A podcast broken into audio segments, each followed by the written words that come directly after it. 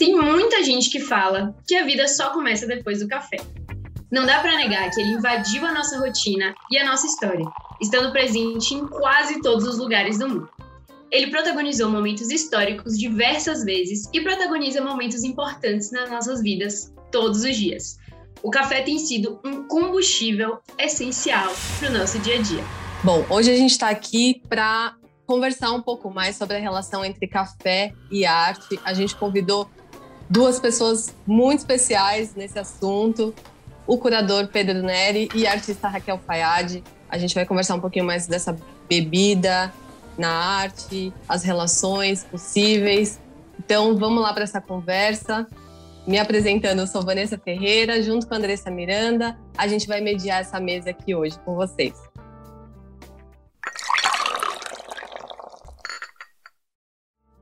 O nosso primeiro convidado é Pedro Neto. Pedro é co-curador da exposição Café Mundo, em cartaz no Museu de Arte Brasileira da FAAP, dos dias 21 de julho a 19 de setembro de 2021. O acervo da exibição é composto por obras de diversos artistas e linguagens que falam sobre a importância do café para entender a sociedade. O Pedro é graduado em História, ele é mestre em Museologia pela USP, foi curador da Pinacoteca entre 2011 e 2019 e atualmente trabalha como museólogo lá no Museu de Arte Moderna de São Paulo. Nossa outra convidada é a Raquel Fayad, artista plástica da exposição Café Mundo. Nela, Raquel concebeu a instalação Flor do Desejo, que ocupa uma sala com milhares de xícaras de café empilhadas junto com a instalação sonora. A Raquel é bacharel em Educação Artística e trabalha há muito tempo com pintura, desenho, vídeo, instalação. Ela pesquisa nesse lugar dos afetos, da memória, mas ela vai contar um pouco mais para a gente hoje sobre a pesquisa dela e o uso dos suportes, né, dependendo do que cada obra e cada, cada Cada coisa pede. Sejam muito bem-vindos ao podcast Café Mundo, Raquel e Pedro. É um prazer imenso ter vocês aqui conosco hoje. Obrigado. Olá, obrigado o convite de vocês. Muito honrado de participar dessas conversas e de poder, é, quer dizer, expor um pouco de arte dentro desse museu e sobre esse assunto tão interessante que é o café que a gente bebe todo dia, né? E um assunto difícil, né, de, de recortar. Eu fico imaginando como é para um curador pegar um tema tão amplo e conseguir recortar ele numa exposição deve ter sido um desafio enorme. É, a gente tem o privilégio de, no Brasil, é, na verdade, ter uma produção enorme sobre o assunto. É um recorte bem pequeno de uma produção muito grande que existe. É, enfim, e quer dizer, tem uma dificuldade, na verdade, de tentar é, ao invés de narrar uma história, é, quer dizer, conseguir narrar esses imaginários são criados através da bebida do café, né? Sobre a plantação, sobre o consumo. Então, nesses vários pontos. Então, esse foi o grande que a gente teve aí. E assim, para a okay. gente entender, né, a, a, Vanessa falou desse recorte, como deve ter sido difícil, né, trazer o recorte do café, que é um produto que ninguém imaginaria, né, fazer uma exposição com café. Ele tem diversas linguagens, como a gente falou. Então, como o café, qual foi o início do café na arte brasileira? Como vocês enxergam isso?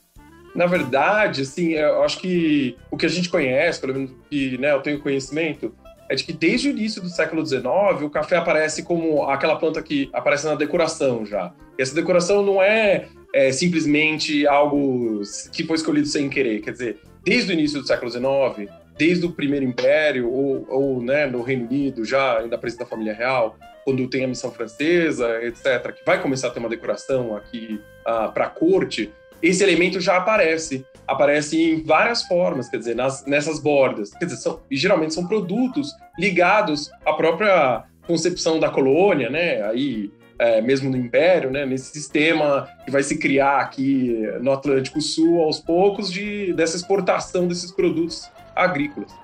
E aí, ao longo do século XIX, né, tem uma quando as fazendas começam a ter ganhar cada vez mais importância, e por elas serem muito próximas da capital, certo? Da corte no Rio de Janeiro, elas começam a ter uma visualidade muito, digo assim, ela é muito fotografada. E é legal, porque é uma combinação da técnica.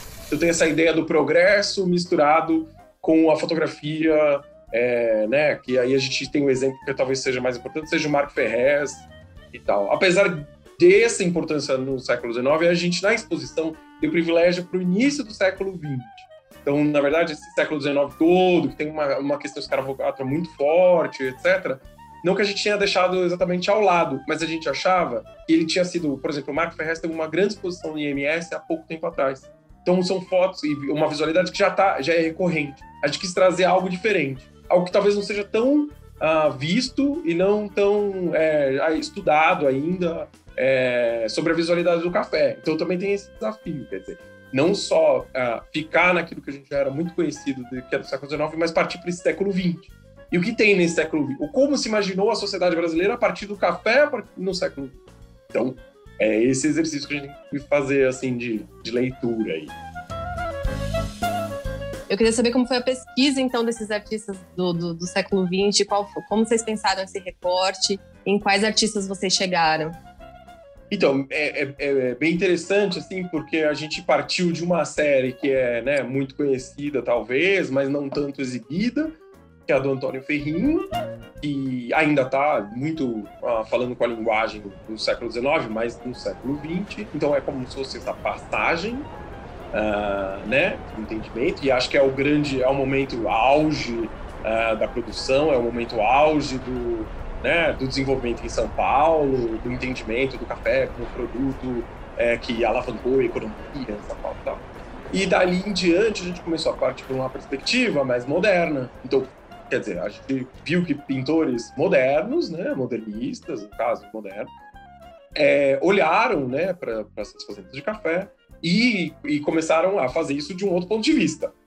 Até o, o meados do século XX, quando isso se torna quase, o, o café uh, se torna quase um prolongamento da pesquisa da linguagem moderna. Então ele quase se torna abstrato. Então é esse um pouco esse caminho né, que, que a gente fez do século XX.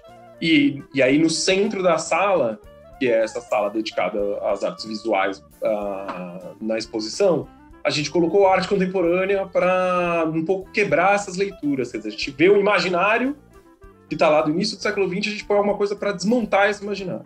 Então, um pouco isso, assim. E, Raquel, assim, eu queria, te perguntar que, como a gente falou no início, a sua instalação é a Flor do Desejo, que inclusive foi uma instalação que acabou mudando né, por conta da pandemia, você teve que repensar então em mais um desafio que você provavelmente enfrentou nesse processo. E eu percebo que os seus trabalhos eles têm uma carga emotiva sua muito forte, o que é belíssimo. Então, qual qual carga assim, qual é a sua maior marca em Flor do Desejo? Obrigada. É, realmente essa carga afetiva é muito forte no meu trabalho. E a Flor do Desejo foi um grande desafio para essa exposição, porque a gente começou pensando uma instalação totalmente é, tátil, né, corporal, e de repente essa imersão teria que vir por outros sentidos e abraçar de alguma maneira, mas sem o toque, né? Então foi um diálogo bem intenso com o curador, com outras pesquisas de como essa, essa instalação viria nesse momento e o que me fez é, muito forte, assim, me tocou muito forte, foram os encontros suspensos durante a pandemia, né? E pensar a efemeridade da vida. A gente entrou num hiato, né? Para mim, o café começa a entrar na minha produção pensando os encontros, né? Quando eu coloco o guardanapo, uma xícara de café e aquele resíduo do café gera uma imagem, eu percebo que espontaneamente eu estou criando é, uma pintura né? O café me toma totalmente, eu começo a colecionar esses guardanapos que são é, ações é, espontâneas, né? uma criação espontânea, um ato repetitivo de gesto, só que é sempre de um encontro, ou comigo mesmo, ou com outra pessoa que estou fazendo uma reunião, porque o café, para mim, ele desperta um sentido e a criatividade, é um momento de sonho, ele me tira do momento, é, é uma suspensão, como encontrar uma obra de arte, né? Que te toca o café, para mim, tem esse sentido. E, de repente, a pandemia é, cessam esses encontros, né? Tem um hiato, uma, fica um silêncio, fica um, um, apagamento assim do que acontece. E a flor do desejo vem nesse momento, desse desejo, né? É, tem também uma relação muito forte com esse momento da florada do café, que é muito efêmero, que também para mim traz essa relação da efemeridade da vida que a gente está vivendo nesse momento, né? E também de apagamento.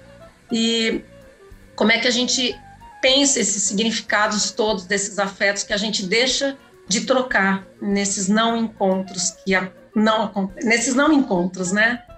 É, então é muito forte e, e encontrar a flor do desejo para esse momento foi muito tocante, porque a gente fala do desejo do encontro, né? Para mim, assim, é o desejo do encontro, é o desejo de estar com outras pessoas e, e como trabalhar com esse café, nesse caso não café, né? O grão passa a não acontecer aí e esse momento, essa tensão desse momento que vai acontecer. Então, foi bem interessante. Porque a ideia antes era ter o grão, né? Era ter os grãos de café no. Você pode contar pra gente o que, que mudou de antes para agora? Sim. É, no, anteriormente, a gente teria praticamente duas toneladas de café pouquinho, né? Que você seria convidado a andar descalço e rastelar.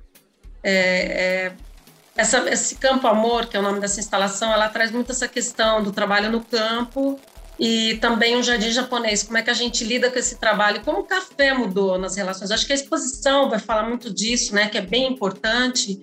É, como as nossas relações com o café mudaram, né? É, desde quando ele era colhido e vendido até hoje, quando a gente vai lá num gourmet e, e sorve o café, tem as especialidades, os sabores diversos, os blends, né? E eu me apaixonei mesmo pelo café. Eu começo a tomar café muito tarde e nesse encontro com esse pigmento, é, esse campo amor surge de uma memória afetiva auditiva.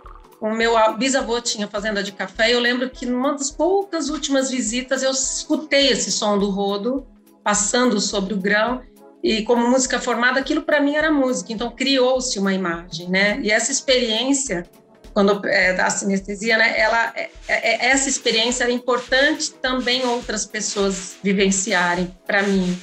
E foi muito importante é, que aconteceu. E mais importante ainda quando ela não pôde acontecer, né? Eu acho que a gente também vive dessas é, dessas experiências, das expectativas daquilo que não é possível. Antes as pessoas poderiam caminhar no grão e de repente na impossibilidade desse caminhar sobre o grão, é, surgiu o outro lado né, da exposição, que foi a flor do desejo.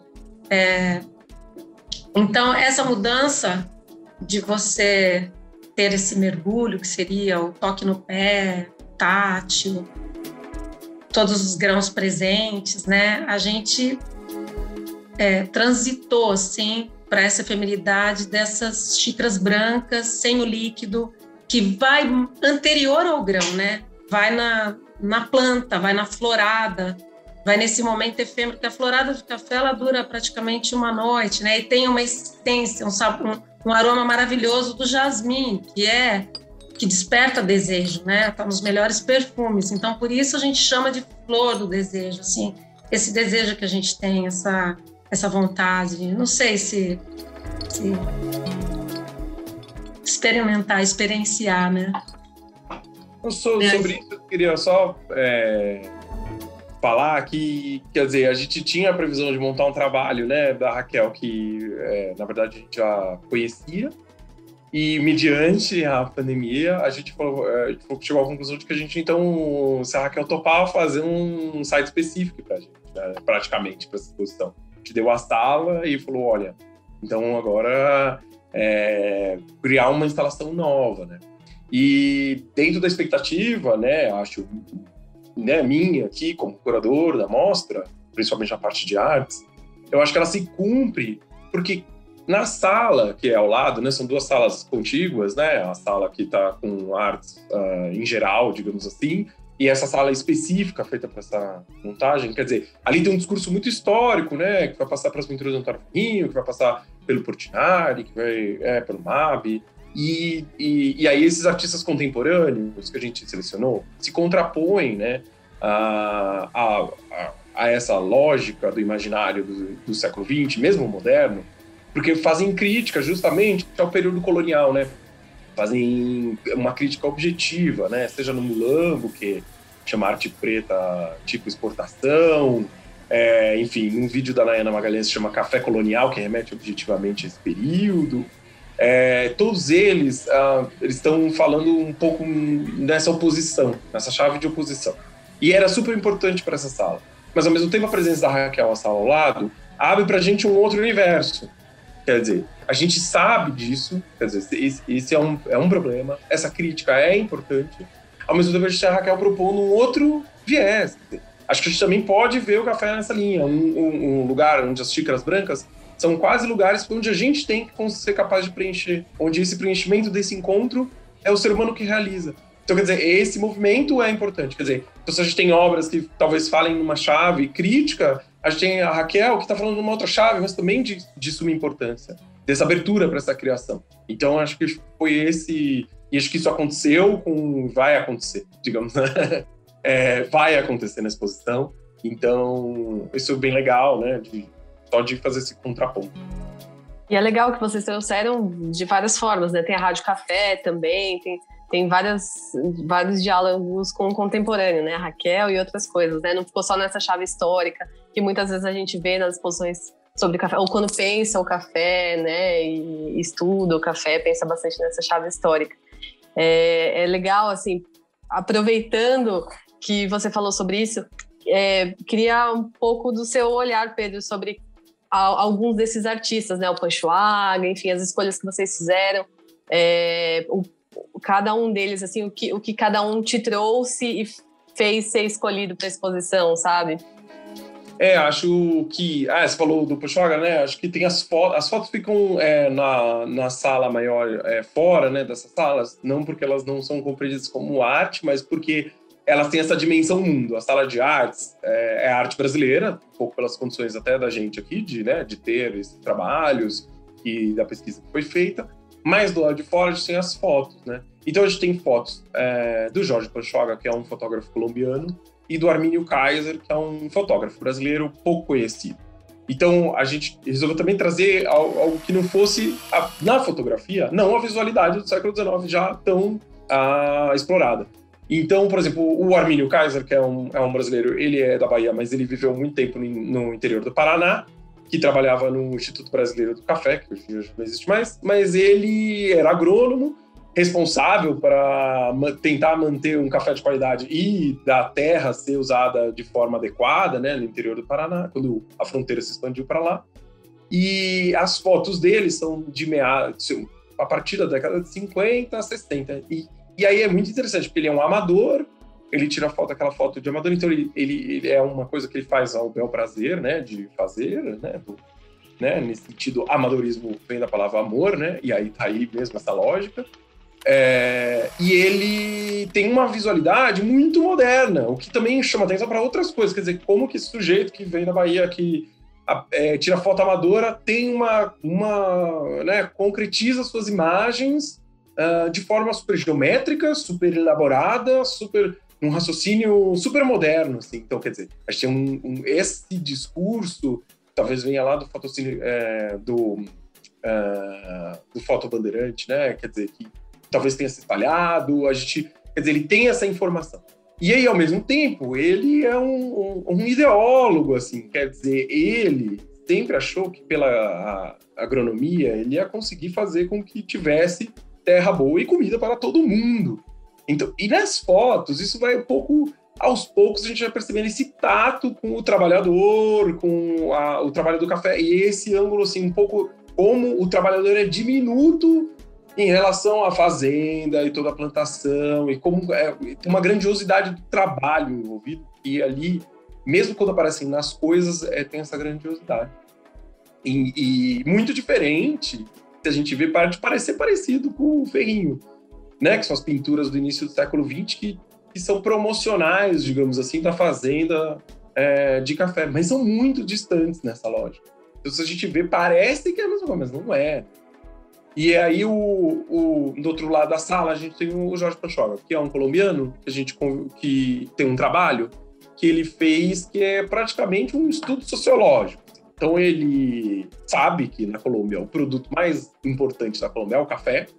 Então seria nosso, são nossos adversários no café, né? São, é, São Paulo e, e Medellín. e, e, na verdade, é, como aqui tem essa importância. E ele sabia disso.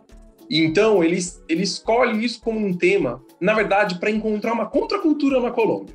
Porque o que, que acontece? É, as, lá, assim como aqui, o bom café é usado para exportação. O que fica é moído, muito torrado e moído para servir as pessoas. E aí a gente toma esse café ruim, que é, que é embalado. E acha bom. É. Não, acha E acha uma o delícia. melhor café do mundo. Acho maravilhoso. Nem o colombiano nesse sentido, né? Quer dizer, e aí ele vai sacar que tem toda uma circulação desse café, que não é o café bom, é o café que sobra, é o resto do café, e que é esse que a população toda toma e que, na verdade, tem uma série de relações estabelecidas. Então, nas fotos deles é muito legal, porque geralmente o café tá meio como. Se não tá em primeiro plano, ele tá centralizado na imagem, mas tem muita coisa acontecendo em volta dele. Ou aquela. Ou ele tira foto, tipo, da máquina de café, daquelas de, de coador de bar que também tem aqui, que é aquela que o cara tem a torneirinha e vira e tira o café. Quer dizer, ele, ele tira essa foto, mas ele um pouco monumentaliza isso. Então ele transforma aquilo quase num monumento. É quase como se ele verticaliza né, na imagem e tal. E aí, por exemplo, a gente tem imagens, por exemplo, dos tinteiros, que são os caras que tão, andam de moto na cidade, é, com um monte de garrafa de café e vão vendendo em qualquer lugar, para em qualquer lugar e vende aquele cafezinho. Então ele, ele faz todo um apanhado, assim, para falar, quase de um café é, resistente a, ao gourmet, assim, é quase isso, assim, é, é avesso à marca, sabe assim, é o café colombiano real. né? Seria quase o, o nosso equivalente a essas barraquinhas na rua, né? Que tem na porta do metrô de manhã, assim, que ficam as garrafas de café. e Todo mundo que passa para trabalhar pega um cafezinho. E, a gente, e é muito próximo, né? Uma realidade muito próxima da nossa, não é muito distante. Sim. Né? É, enfim. E aí esse, esse quer dizer, é, são visões absolutamente distintas. Né? Esse caso da fotografia, extremamente distintas, né? De, de concepção, onde você. Mas tem um olhar muito semelhante. Nesse sentido dessa, desse, como o café ou produto, seja a parte agrícola ou a parte do consumo, ela faz com que crie-se uma cultura em torno daquilo. E é uma cultura, e aí a gente está falando do lado humano, né? É, a função né, desses trabalhos na, na exposição é um pouco devolver, né, esse, também esse lado humano, assim, né? Que é, enfim, né? Tipo, não entender o sujeito apenas como ferramenta, mas como produtor mesmo, de sentidos, não apenas, né? De, de café. E uma coisa que eu queria muito perguntar para vocês, que vocês trazem muito essa questão da divergência de linguagens dos artistas, né? Tanto dos fotógrafos que eles retratam ponto comum que é o café, mas de formas completamente diferentes. Então, eu queria entender, tanto Pedro quanto Raquel, como foi para vocês juntar coisas tão diferentes, mas que falassem a mesma língua. Se isso foi difícil, se vocês encontraram alguns percalços no caminho. Eu posso, eu posso começar, Raquel? É, sem dúvida, é, é é uma questão muito difícil, e eu acho que essa faz parte também da história do século XX e da modernidade, que pode-se ter compreender hoje em dia como pós-modernidade nesse sentido, mas é dessa exploração da linguagem, das várias linguagens, dos vários campos. Então, quer dizer, na exposição tem essa, todo, a gente está falando de artes plásticas, mas vai ter de poesia, a gente é, vai mostrar o vídeo que é a performance do, do Ismael Ivo, é, que é, enfim, é uma dança performática, enfim, a gente tem outras, é, uma leitura sobre cinema, então tem todas essas campos, e no campo das artes visuais tem esse privilégio, eu diria, de que ao longo do século XX, principalmente no seu final, e aí a gente vai falar mais de arte contemporânea e tal, é, essas linguagens foram cada vez mais se intercalando. Elas não têm mais essa fronteira. Então, muitas vezes a gente fala "É isso, a, fotografia tá ali, etc. Mas eu entendo aquilo como arte, não é, não é mi- minha proposta aqui não ter criado uma separação, um ruído. Mas sim, e na hora de expor, é sempre uma questão, né? Porque, enfim, você vai pôr uma pintura muito clássica próxima de um vídeo, é, que, que, que pode, ah, ah, digamos, interferir na forma de visualização, tem também, e acho que vocês vão falar disso num outro podcast, o trabalho da Cátia Vieira, que é um livro de artista, tem uma outra linguagem, ele vai ser exposto numa vitrine, então você tem um caminhar no trabalho dela. E aí, na concepção de trabalho, aí eu passo a palavra para Raquel, que tem esse, toda essa questão com a sinestesia, e, enfim, pode até falar melhor que eu. Acho que as, as, o artista ele tem essa possibilidade dessas diversas linguagens, né, que abrem um campo imenso aí de, de possibilidades. É, essa exposição, sendo, trabalhando aí com a sinestesia, é importante porque ela cria essa relação é, que desperta memórias no corpo, né? Que desperta os sentidos através de cheiros, sensações, mesmo quando elas não existem, a própria imagem traz essas relações para a pessoa, potencializando essa experiência. É, e me interessa muito esses estímulos para despertar né, esse, esse toque de maneiras diferentes, aqui no caso com a visão e com a audição principalmente, né? E nesse empilhamento desses sentidos que estão nessas xícaras todas, que nesse momento estão intocáveis, mas estão empilhadas e ali aguardando, como diz é, o próprio curador, né, o Pedro, estão aguardando ansiosas desvendarem esses vazios repletos de significados, né? É, que o próprio visitante vai responder nessa experiência é, estando lá. Eu acho que a própria ausência né, é, mostra para gente a presença, né? Ela deixa muito claro e então esse contato, poder trabalhar com essa possibilidade da instalação, com essa sinestesia, é tocar profundamente, né, a pessoa de diversas maneiras, né?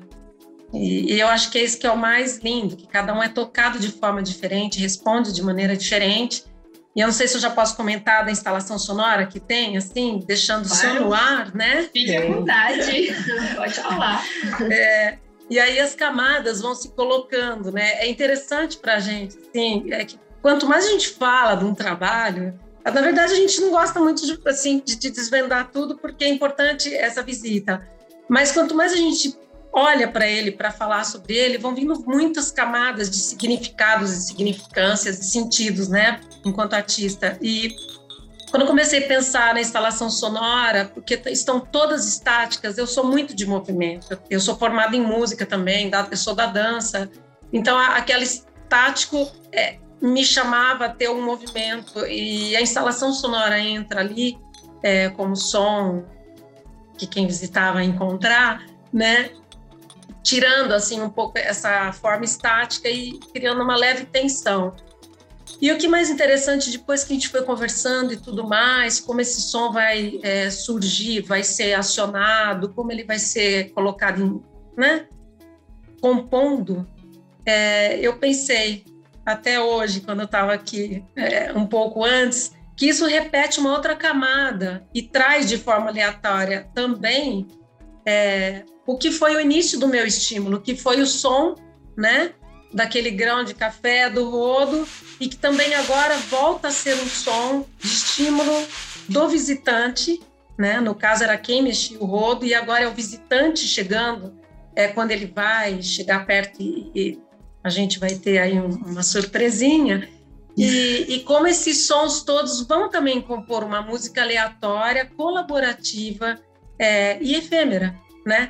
Então, é, isso começa a, a, criar camadas assim bem interessantes no trabalho e deixa a gente curioso para que aconteça, né? Estamos curiosíssimas, inclusive, para poder ver em primeira mão essa, essa instalação. Mas falando nesse ponto que você falou da sinestesia e que o Pedro também falou do seu trabalho, é, você traz muito essa questão da sua memória afetiva, de sentidos e coisas que alteram a lógica, também trazendo esse lado sinestésico. E como é para você juntar tantas coisas, tantas, tantas questões e entregar algo único dessa forma, como você fez em Flor do Desejo.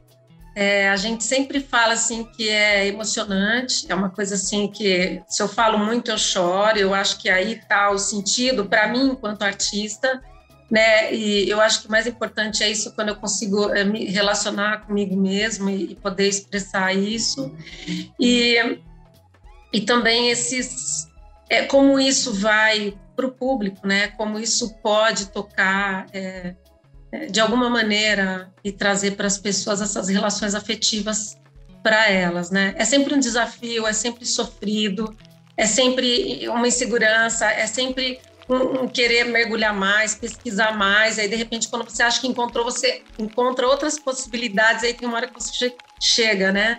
É, agora a gente para esse por aqui e, e outras ideias vêm. Então, é, é, como se fosse um estímulo mesmo para a criação é, infinita. É, eu acho que é isso que move o artista, né? Ele está sempre querendo pesquisar mais, criar e, e trazer mais uma, uma expressão que realmente chegue para as pessoas. Não sei se te respondi. Respondeu. Muito emocionante, inclusive, a sua fala. Obrigada por ter dividido isso.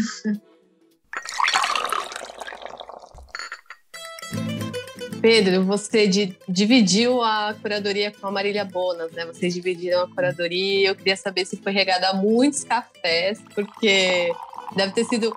Fazer curadoria já é uma coisa complexa, né? E fazer a dois, eu queria saber como foi esse processo. É, o. Não sei se já era a pandemia, cafés à distância. Mas. É, não, a, gente já trabalhou junto, né, em outros projetos, a gente já se conhece, assim, então isso é bom, né, porque aí tem uma dinâmica já comum, assim. E a gente se dividiu bem nesse projeto. Alguns a gente já fez mais próximos, esse foi bem dividido, porque como eu tenho uma experiência maior com artes visuais, um pouco a gente, ela um pouco deixou isso tudo na minha mão, e, e, eu deixei ela toda com uma outra parte que era mais do café, né? Da trajetória dela, de ter sido diretora do Museu do Café, enfim, desse conhecimento talvez mais histórico, é, ela assumiu mais. E aí eu fiquei, assim, fiquei razoavelmente livre para fazer é, essa sala e a gente discutia junto sempre quando, quando a gente tinha dúvidas, mas essa, essa foi um, um pouco mais um pouco mais autônoma, assim. E aí, que a gente usou e que foi muito legal é que, quer dizer, a FAAP tem uma coleção muito importante que está lá exposta, né?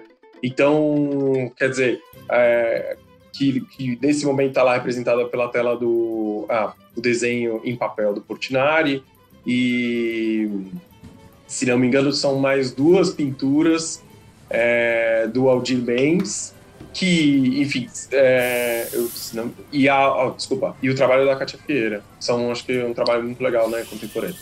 Então, tinham essas obras que eram uma saída para a gente, que a gente queria usar, né, a coleção da FAP, e com isso a gente foi é, um pouco pegando outras coisas para criar uma dinâmica nessa sala, para tentar remontar justamente imaginários que fossem completamente diversos, né? Porque o Portinari, ele, por exemplo, ele é um desenho que prepara é, uma pintura mural, que é a primeira pintura mural que ele faz, na verdade. E é sobre ciclos econômicos. Então tem uma coisa ali, a imagem que a gente tem na FAP é bem legal, porque é o capataz, né, é, é, apontando para o trabalhador. E, e, é bem nessa fase que o Portinari está fazendo uma passagem importante para as pinturas dos murais. Ele, ele, ele como, como se ele tivesse chegado ao auge da pintura de cavalete dele, né? Que eu acho que talvez a gente pode falar isso. Posso tá desmentindo alguém. É, mas é, que são os retratos dos trabalhadores que, que eu acho que estão. Tem um que é o mestiço que está na Pinacoteca, e tem o Lavrador de Café, que é uma pintura importante que está no MASP, é, que tem essa figura central e aí você vê o cafezal atrás. Então tem essa proeminência do sujeito, né? Tem essa. E está muito relacionado a essa tradição moderna uh, de pensar a identidade nacional.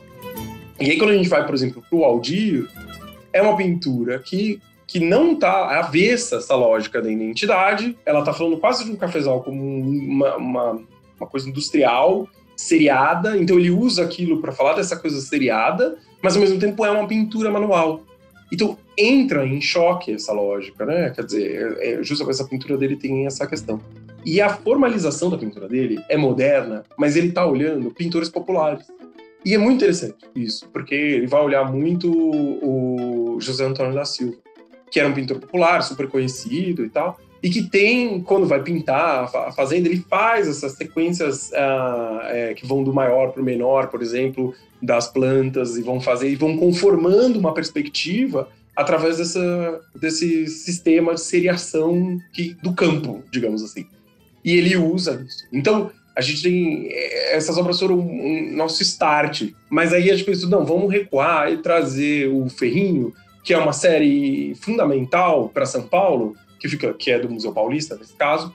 E, e também trouxemos um, a pintura do Mab, que é muito legal. Por quê? Porque o Mab, é, o Manabu Mab, né, que é um pintor nipo brasileiro, ele ele viveu a fazenda de café. Ele trabalhou na fazenda de café, a família dele. Ele, na, ele, ele vem criança já aqui para trabalhar na fazenda de café. E aí o que que acontece? Ele é um pintor muito conhecido pela abstração, né? Ele ganhou o prêmio da Bienal com uma pintura muito famosa, abstrata. Mas aqui a gente tem uma pintura que não é abstrata. Mas ela já tem essa informação moderna, né, da redução das formas e tal. E são mulheres que estão ali, né, com a bateia uh, no cafezal. Então, é, quer dizer, essa visualidade moderna do Portinari e do Mabi, que são discordantes, digamos assim, elas concordam em alguma coisa. E é justamente esse fio social que tem no trabalho, na agricultura, que está ali unindo eles, na verdade. é importante essa informação. Mas, ao mesmo tempo, é legal olhar sob o olhar, por exemplo, da Nayana Magalhães, tem um vídeo que chama Café Colonial, né? E que é o seguinte: é uma, um braço, você vê um braço de uma pessoa numa mesa de, de um café da manhã comum, e pinga-se é, né, leite, café e um café misturado sobre uma pele.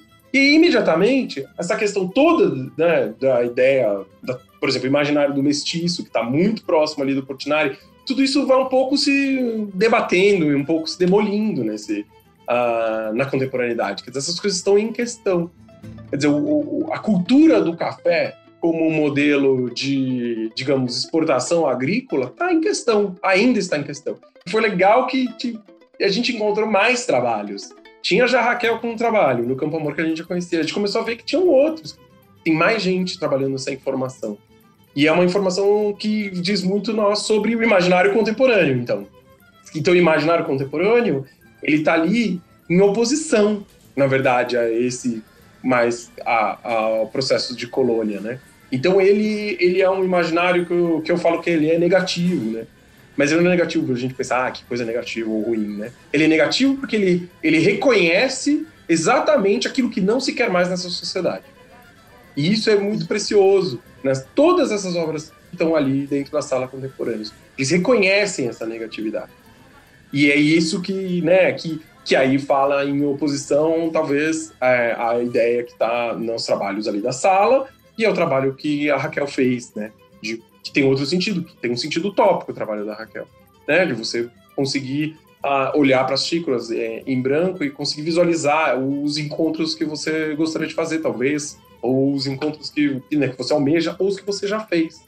Porque é justamente nessa horizonte, né, nesse cruzamento entre aquilo que a gente lembra dessa memória afetiva com aquilo que a gente vai encontrar. Então é, é, tem esse desejo utópico.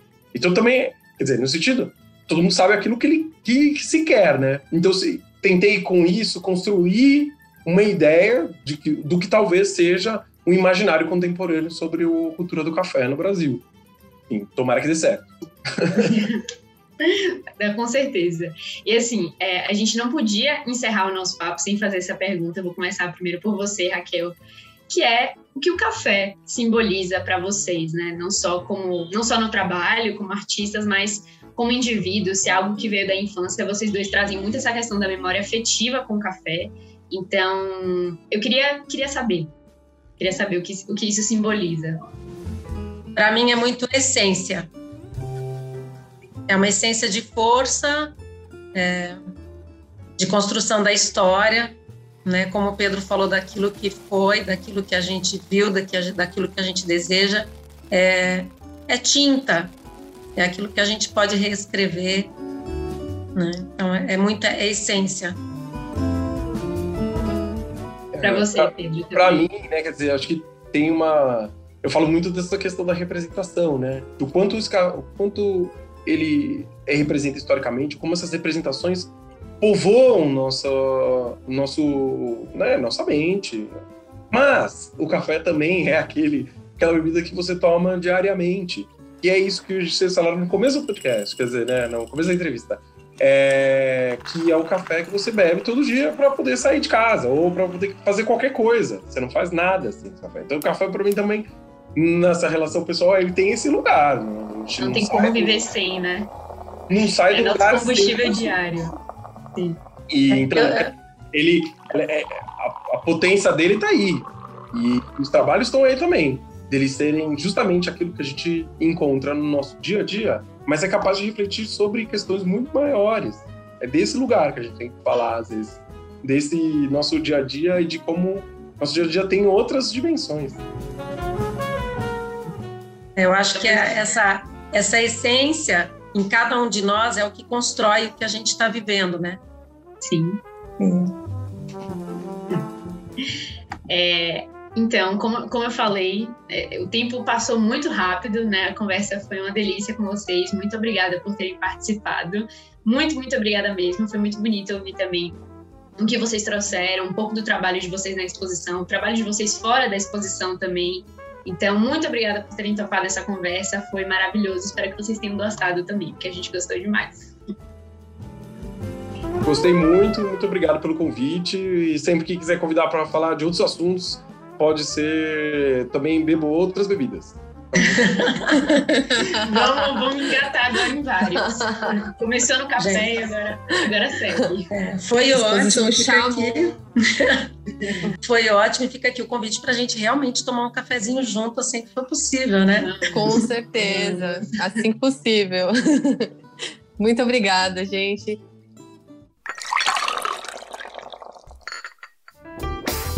Esse então foi o quinto episódio da série sobre a exposição Café Mundo, um projeto realizado por meio da Lei de Incentivo à Cultura em cartaz na FAAP.